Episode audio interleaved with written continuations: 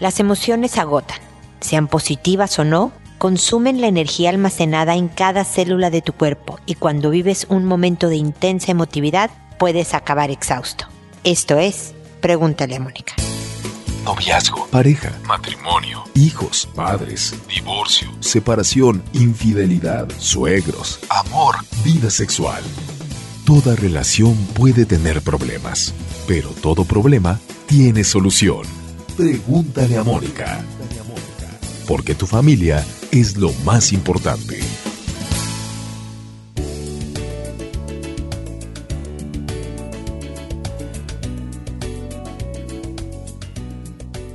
Bienvenidos amigos una vez más a Pregúntale a Mónica. Soy Mónica Bulnes de Lara. Como siempre, feliz, especialmente hoy, puesto que estamos en el mes en que festejamos nuestra primer espero que sea la primera de muchísimas décadas. Diez años de ininterrumpida em, transmisión o por lo menos subida de programas, no sé cómo se diga en esto de los podcasts, pero eh, salvo pequeños lapsos por situaciones más bien técnicas, el programa no se ha detenido eh, en, 10 años y eso es gracias a ustedes, a sus preguntas, a sus consultas y a su preferencia. Así que estamos especialmente agradecidos por lo cual voy a tratar de, de armar un par de cositas en agradecimiento. La primera y es la que les invito a explorar es la nueva imagen de la página. Nos hemos modernizado para ustedes. La anterior tenía literalmente 10 años y en su momento fue toda una novedad. Ahora se veía aburrida y antigua y era momento de, incorporarnos al, estilo de hacer las páginas hoy en día. Así que espero que les guste, eh, espero que la, la, encuentren fácil de utilizar y por supuesto hay, hay nuevas secciones que los invito a explorar para que poco a poco vayan aprovechando todo lo que Mónica tiene para apoyarlos en la construcción de una vida feliz, empezando por su vida personal y luego, por supuesto, incluyendo la profesional, eh, eh, ¿por qué no? El día de hoy quiero hablar del agotamiento emocional, de cómo eh, estar increíblemente feliz, intensamente enojado, muy deprimido, etcétera, es agotador una de las cosas que suceden en nuestro organismo cuando tenemos estas intensidades es que el cuerpo absorbe energía de nuestras células. Literalmente, especialmente por ejemplo con el estrés, el cortisol, una de las características que tiene es de eh, usar la energía almacenada en las células para poder, si es una situación de amenaza, escapar o defenderte. Así que es agotador. Es muy importante, por lo tanto, que tú te identifiques, que tengas claridad del momento en que estás viviendo. Si sabes, no sé, que estás preparándote para casarte, y estás feliz, pero hay mucho nerviosismo, hay miedo, hay muchos preparativos, muchas exigencias y si estás trabajando al mismo tiempo, pues la cosa se complica eh, eh, y por lo tanto tienes que vigilar a tu cuerpo. Hablar siempre, les hablo de escucharse. Tu cuerpo te avisa. Muchas veces antes de que tú notes este cansancio, tu cuerpo te está poniendo señales. ¿Te duele la cabeza con frecuencia? ¿Tienes dolores de espalda? ¿Tienes un sueño tremendo a pesar de que dormiste muy bien? ¿Has perdido cierto interés en las cosas que te rodean, especialmente las que te gustan? Todas estas son señales de que te estás cansando de más. Tu cuerpo te está diciendo a ver cuál es el problema, o cuál no es el problema, pues a lo mejor, no sé, casarse no es ningún problema, todo es felicidad, pero sabes que te tienes que dar un espacio de descanso, un espacio de esparcimiento, de flojear, de dormir un poco más, de echarte una siesta cuando no lo hacías, etcétera, para recuperar energías. Porque si no, tu cuerpo te va a detener y empiezan crisis de pánico o empieza una gripa que no se cura o empiezan otros tipos de enfermedades o em, condiciones o síntomas que todo tiene un origen en un agotamiento emocional. Entonces, esta es una invitación a voltear un poco la mirada hacia adentro y decir, a ver, estoy viviendo una etapa muy triste,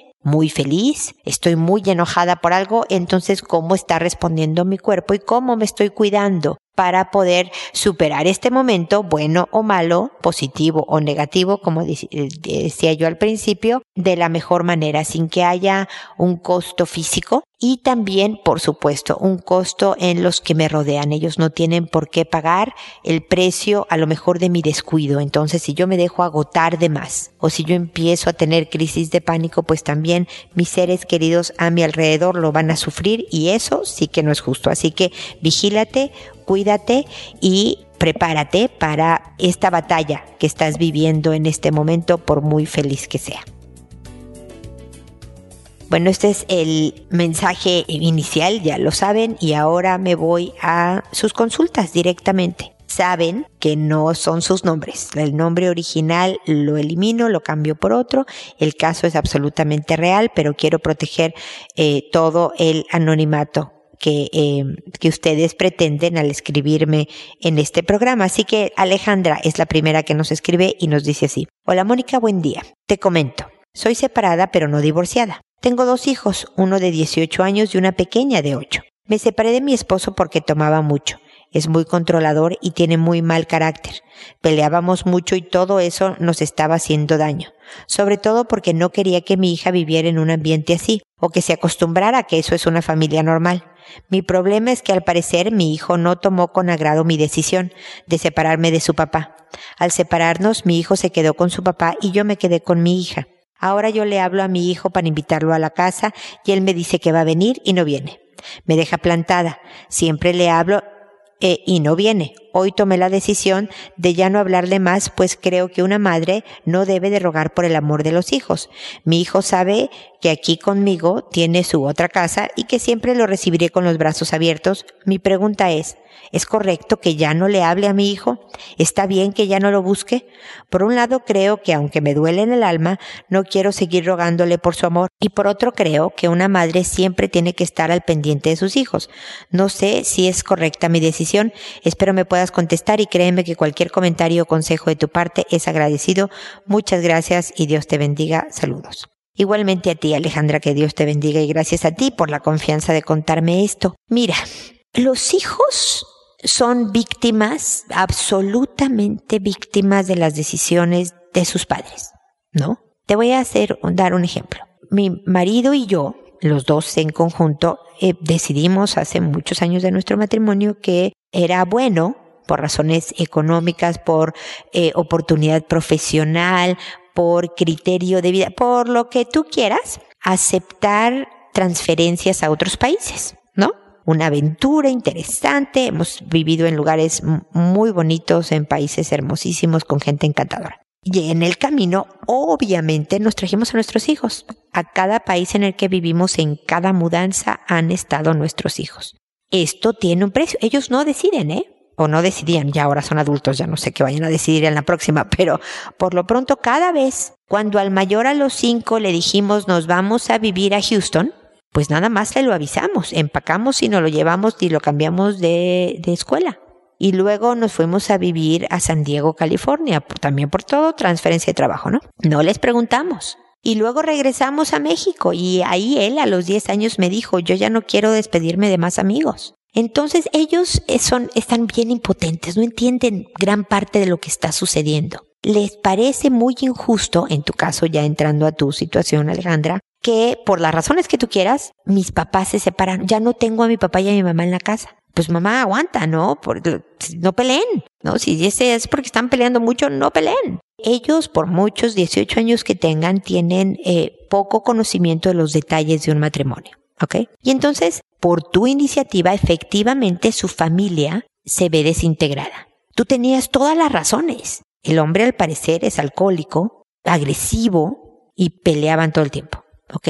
Se estaban haciendo muchísimo daño, especialmente él te estaba haciendo muchísimo, decidiste terminar con, con la relación y, el, y el chavo, tu hijo de 18, pues entiende una fracción de todo esto. Y además siente que su papá, pues es el que se queda solo. Si yo me quedo con mi mamá, nos quedamos mi hermana y yo. Ella está más acompañada. Parte de lo que hacen los hijos al irse con un papá es decir, hijo, que, que él no esté solo. Pobre. Además de que terminaron con su matrimonio, y así lo ve tu hijo, además está solo, entonces yo me voy con él.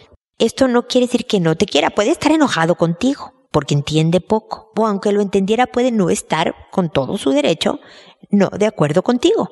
No, no lo sé, pero te quiere y te necesita. Y esta etapa, Alejandra, va a pasar. Entonces, no, no estoy de acuerdo con que le dejes de hablar. No se trata de rogar por su amor, como dices tú. Ven, por favor, hijito, te lo suplico, mira, estoy tristísima, me rompes el corazón. Eso es chantaje. Pero el mandarle mensajes, oye, hijo, ¿cómo te fue? Espero que tengas un buen día. Si tienes 18, créeme, a veces van a contestar, gracias, a veces no van a contestar nada, a veces te mandan, ya sabes, eh, el, el, la mano que, como el de me gusta, ¿no? Con el dedo eh, pulgar hacia arriba, ¿no? De, ok, gracias, pero el, que tengas un buen día. Espero que te haya ido bien hoy.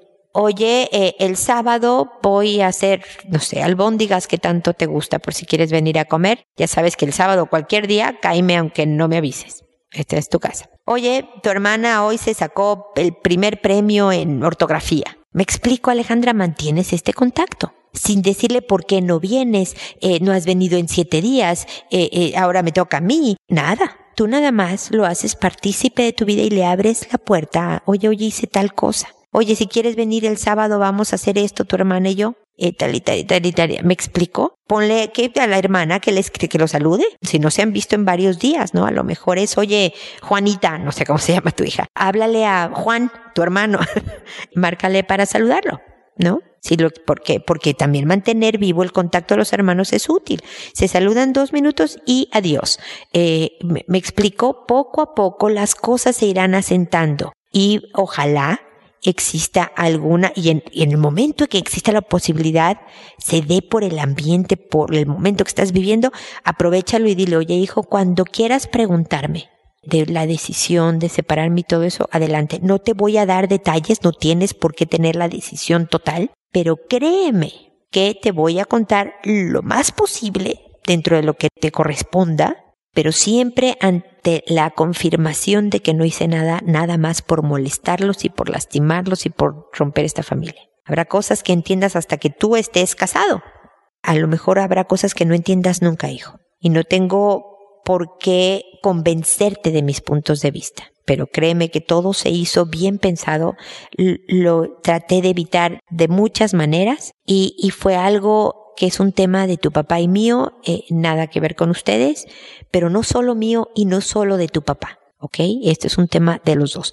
Y no le digas es que tomaba muchísimo, es que estaba a punto de pegar, no le digas nada que verdaderamente pueda eh, afectarlo en, en, el desarrollo de su vida emocional, pero, pero sí por lo menos acercándote a él a una conversación y que pueda desahogarse en un momento dado.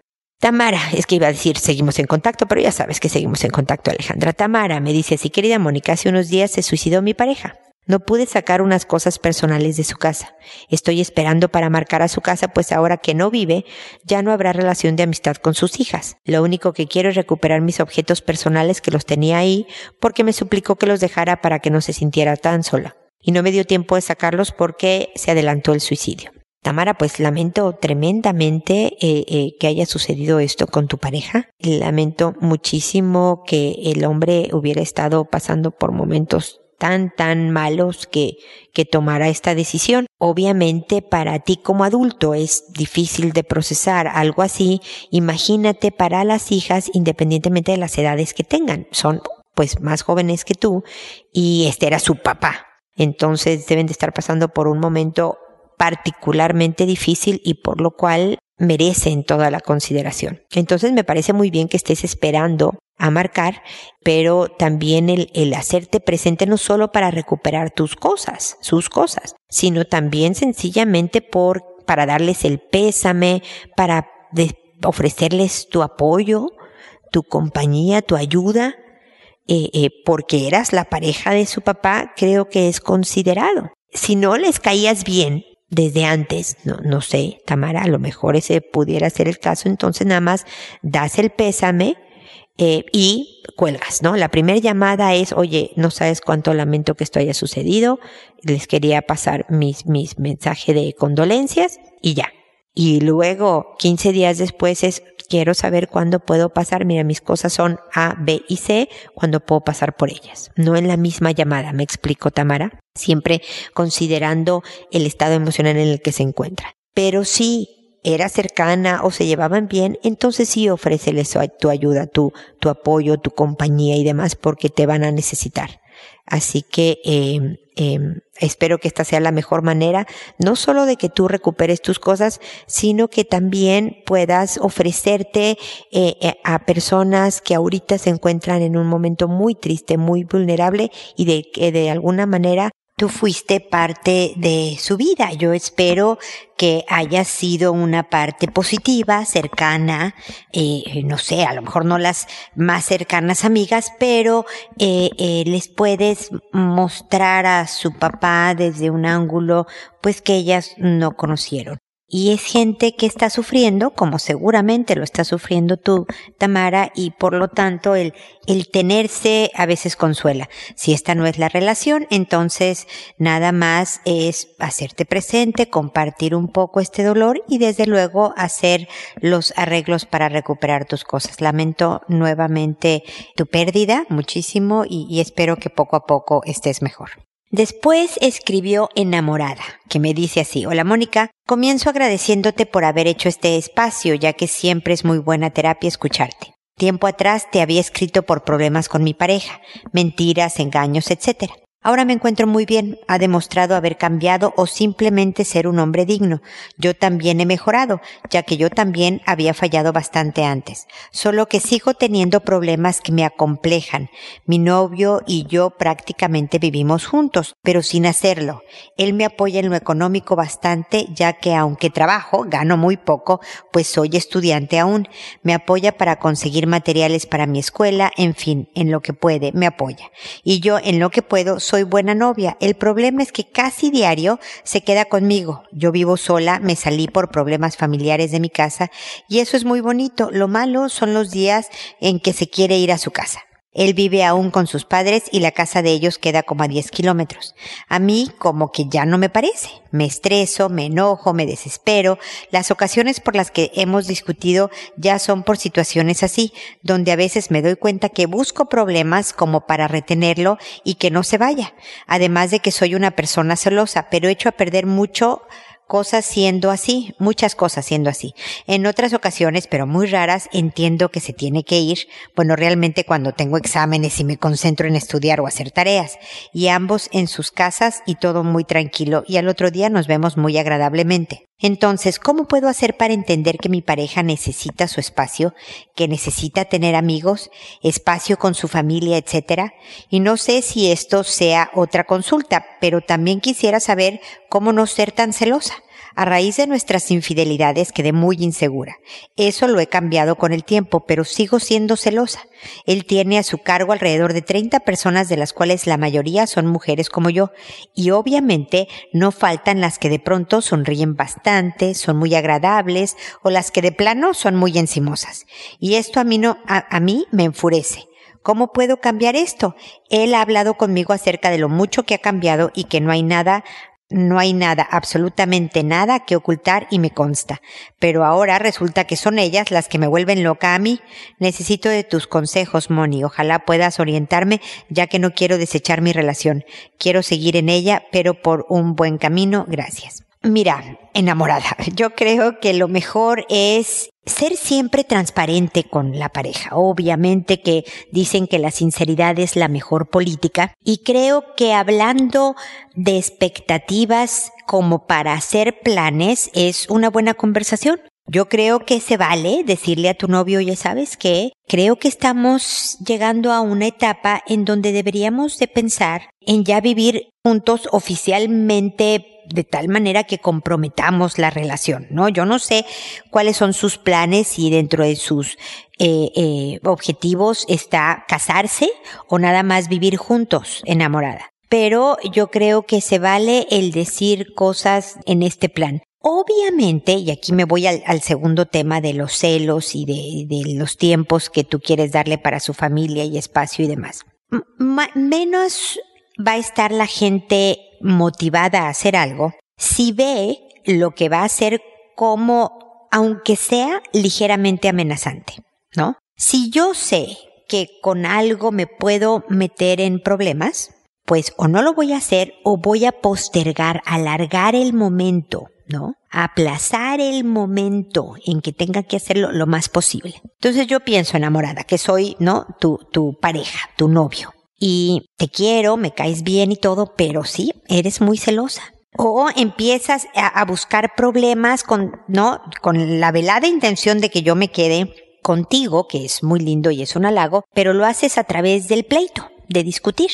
Entonces, pues claro que por más que tú me digas, oye, ya vivamos juntos, pues yo digo, ah, más bien no, ¿verdad? Porque, o sea, que lo que me estás diciendo es que me venga a vivir acá con este ambiente, con un ambiente de celos, de recriminación, de quejas, pues no, vamos a darnos más tiempo, ¿no? A ver si la cosa mejora, porque no voy a terminar contigo porque sí te quiero, pero la verdad es que tampoco se ve como eh, un proyecto apetecible, ¿no? El que vivamos juntos. ¿Me explico enamorada? Entonces yo creo que es bien importante primero atender este tema de discutir para que se quede. No es una buena metodología. Nunca discutir para nada es una buena metodología. Si lo que quieres es que se quede, entonces es afianzar la relación, mejorarla, hacerla lo suficientemente agradable y para entablar el tema de, oye, ¿Qué te parece si en el 22 de octubre del año 2224 tú y yo ya oficialmente vivimos juntos sin irnos nunca a casa de nuestros papás?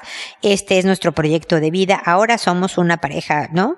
Que va a ser familia. O nos vamos a casar o lo que esté a sus planes, ¿no? De acuerdo a lo que estén considerando enamorada. Pero ya para entonces quiere decir que la cosa entre ustedes ha mejorado muchísimo. Entonces me dices, a ver, ¿cómo entiendo lo de su espacio? Que tenga amigos, de que quiere estar solo a ratos, ¿no? O con su familia, con amigos o lo que sea, eh, o en un pasatiempo, no sé, ¿no?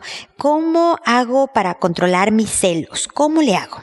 Y la verdad, enamorada, es que controlar sentimientos es bien complicado, ¿no? Yo a lo mejor nunca podré evitar que algo me moleste porque el sentimiento es muy fisiológico, ¿no? Te molestas, te, ah, te, tensas, el estómago se te hace nudo. Lo que puedes controlar siempre, siempre tenemos ese control, mi querida enamorada, es sobre nuestra conducta, sobre nuestras palabras, sobre lo que hacemos, etc. Entonces, no te estoy pintando un buen cuadro, pero lo que quiero decir es, puede que tú seas celosa hasta que te mueras de viejita a los 215 años de edad. Lo que sí puedes evitar es ser una molestia para tu novio.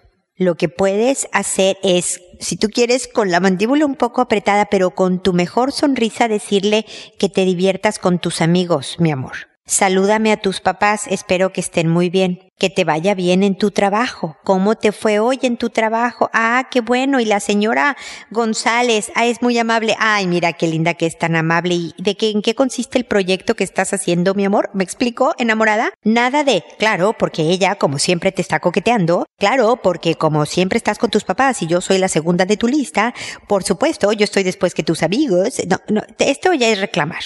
Tú puedes sentir lo que tú sientas, pero como me estás asegurando que no hay fundamento en tus celos, este es un tema personal, no de pareja. Y por lo tanto, como no podemos esperar a que tú te vuelvas una persona no celosa, porque si no para entonces vas a haber tirado por la borda tu relación, tenemos que de inmediato empezar a trabajar, mi querida enamorada, en tu conducta en no reclamar, en solo no reclamar lo que sea reclamable, porque no se trata, no hay ninguna pareja en el universo que no reclame algo que no le parece, ¿no? Eso es sano inclusive. Pero el punto es que se vuelva un tema verdaderamente de escoger tus batallas. Habrá cosas que es importante que tú digas, oye, prefiero, por ejemplo, el de comprometer su relación, el de llevarla al siguiente paso.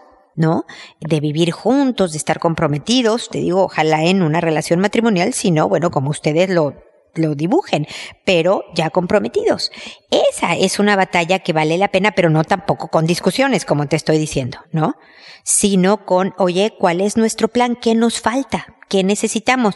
Sé sincero, porque si él voltea y te dice, ¿sabes por qué no lo he hecho? Porque mira cómo te pones. Y tú saltas y ¡ah! va a haber tenido razón en lo que te está diciendo.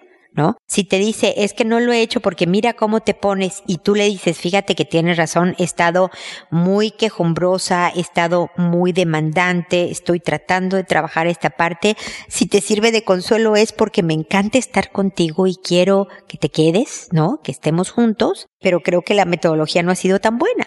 Entonces estoy trabajando en eso. De tal manera que efectivamente el día que estén juntos bajo el mismo techo para siempre, mi querida enamorada, se vuelva un lugar agradable para él donde estar.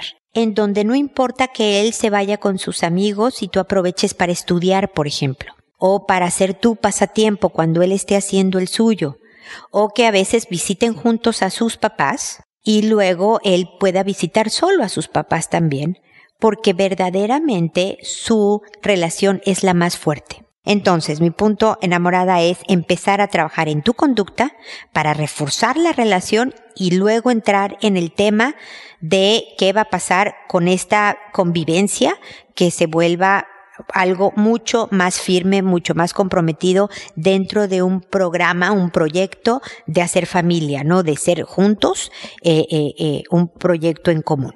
¿Ok? Así que bueno, cuéntame cómo te va y seguimos en contacto. Luego está Annie que me dice, hola Mónica, estoy en una relación respetuosa, amorosa. Todo comenzó hace casi un año cuando me fui un mes a mi país a ver a mi familia y él se fue de vacaciones y quería poner en orden su cabeza.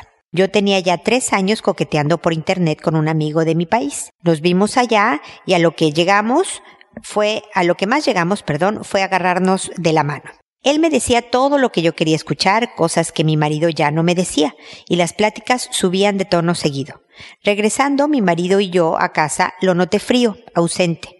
Un día le dije que lo notaba distante, que si me había puesto el cuerno, o sea, engañado, si, si había sido infiel, en sus vacaciones, y dije que no. Y me preguntó lo mismo, a lo cual dije no. Y empezó a decir lo que ya en otras dos ocasiones me había dicho que no teníamos los mismos gustos, que el sexo, que la complicidad, de todo se quejaba, siento que se guardaba todo y cuando no pude más, me dice todo lo que le ha molestado en cierto lapso de tiempo y le pedí que fuéramos a terapia y difícilmente accedió. Le pregunté que si quería, que si se quería separar y dijo que no. Pasaron dos meses y un fin de semana se fue con una amiga a esquiar. Yo no estaba de acuerdo, discutimos y aún sabiendo que me dolía, se fue. Regresando me dijo que no pasó nada. Hablamos, arreglamos las cosas. No puedo dejar de hacer historias en mi cabeza loca. Me dolió bastante que se haya ido ese fin. Creo que él estuvo jugando con fuego, como yo, aunque no hizo nada. Desde esta vez siento inseguridad. No estoy tranquila. Él por su parte cambió. Está más cercano, habla más, es más cariñoso.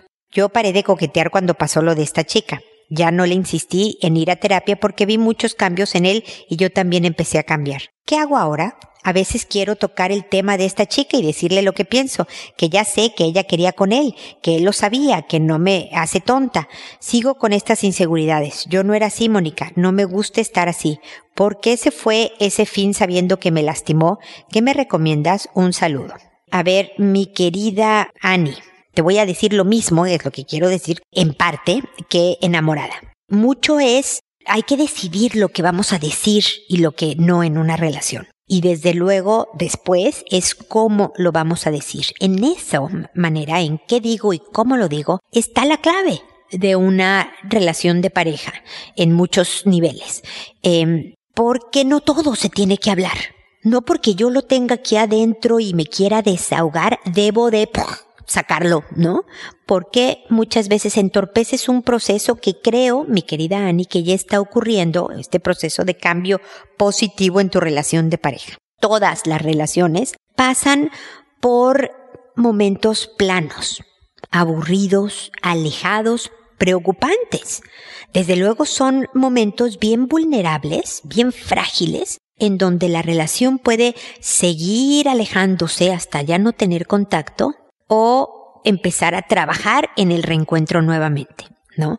Yo creo que ustedes se pusieron a prueba. Los dos jugaron con fuego, Ani, los dos. Tú y él hicieron lo mismo. La diferencia acá es que tú te enteraste, pero cometiste el mismo nivel, vamos a decirlo así, de traición que él eh, se la jugaron sin llegar a concretar porque se siguen queriendo, porque siguen apostando por esta relación, lo cual me parece muy bien. ¿Qué hacer ahora? Seguir cambiando, seguir escogiendo tus palabras para que sean más constructoras que destructoras.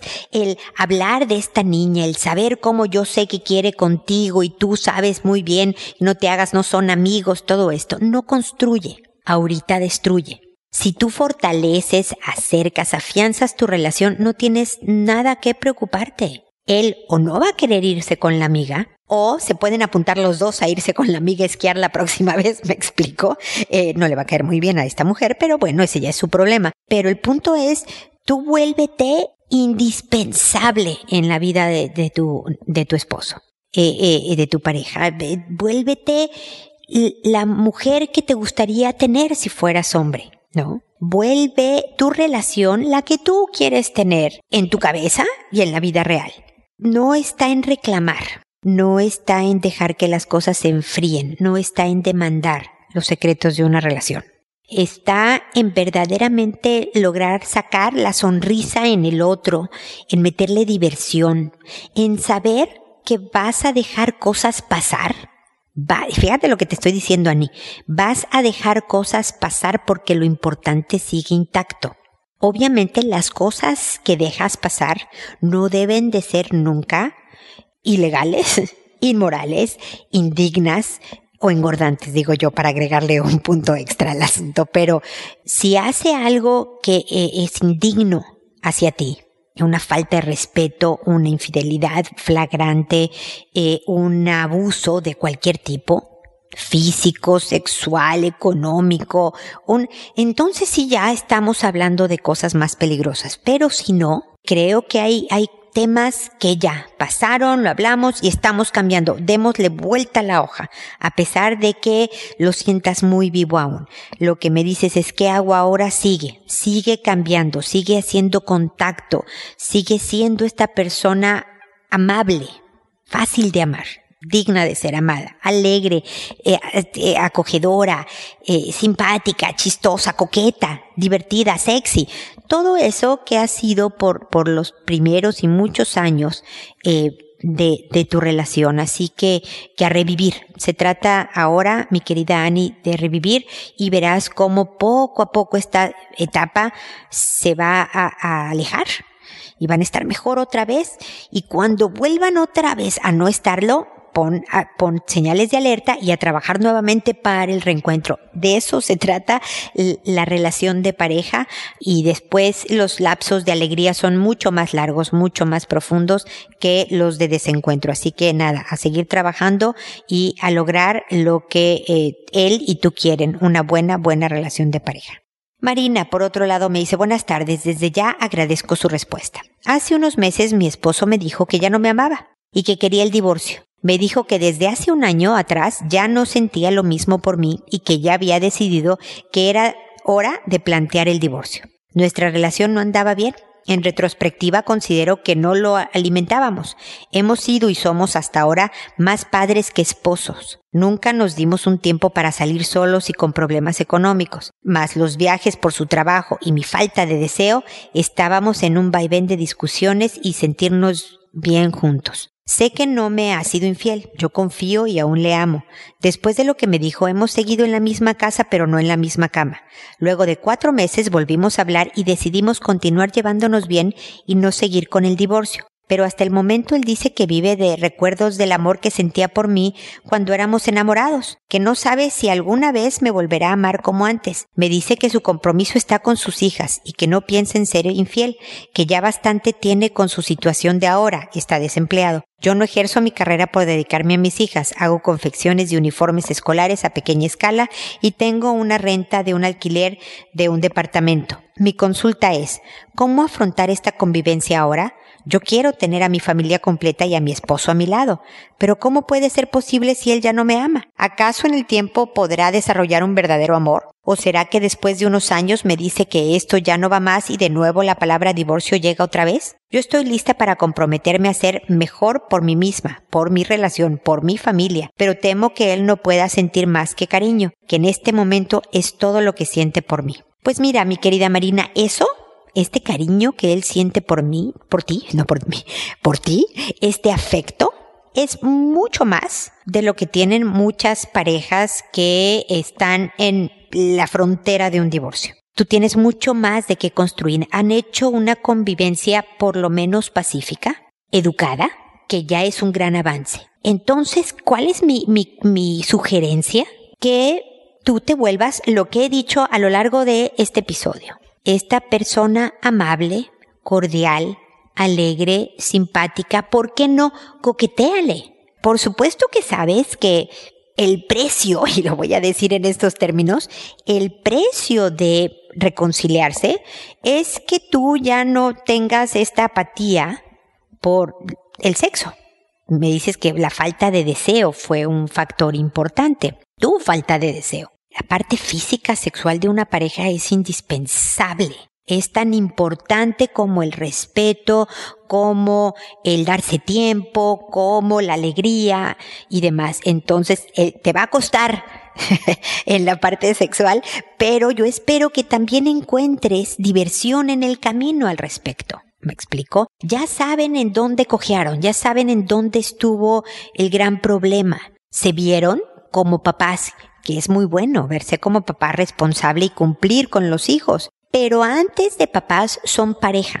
Y primero se debe de cuidar la pareja que los hijos van a estar bien. Si yo le doy prioridad a mi pareja, siempre y cuando la pareja sea el papá de los hijos que viven en la casa, entonces los hijos van a estar bien. Y por lo tanto, mi querida Marina, empieza un, un, si tú quieres tener esta familia completa, con todo y marido, empieza esta campaña. Esta campaña de no exigirle que se venga a tu cama y no reclamar de que cómo crees que ahora vamos a hacer así si tú ya no me quieres o me amas, solo me tienes afecto.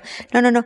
Tú empieza a ser amable, alegre, coqueta, normal, eh, mamá, también por ama de casa, trabajadora como eres, ¿no? Este, empresaria eh, y, y demás, pero desde un ambiente amable, atractivo. En la manera en que vuelvas a ser esta persona, esta energía positiva que diga, ay, me quiero acercar a Marina porque mira qué bien se está ahí qué tranquilo me la paso, qué relajante es para mí estar con ella, créeme que el cariño se transforma en otras cosas. Yo no tengo ninguna bolita mágica futurista para decirte que la palabra divorcio nunca va a volver a surgir o que verdaderamente va a resurgir el amor y la pasión. No lo sé pero sé que hay muchas más probabilidades de que ocurra si das un giro y una intensificación a este lado alegre, positivo, cariñoso, amable que si nada más reclamas, te entristeces y, no cambia nada. ¿Me explico? Así que suerte, es un gran proyecto, espero que te entusiasme eh, eh, y que todo vaya gradualmente mejor en tu relación. Seguimos de todas maneras en contacto. Y espero, amigos, que nos volvamos a encontrar en un episodio más de Pregúntale a Mónica. Hasta pronto.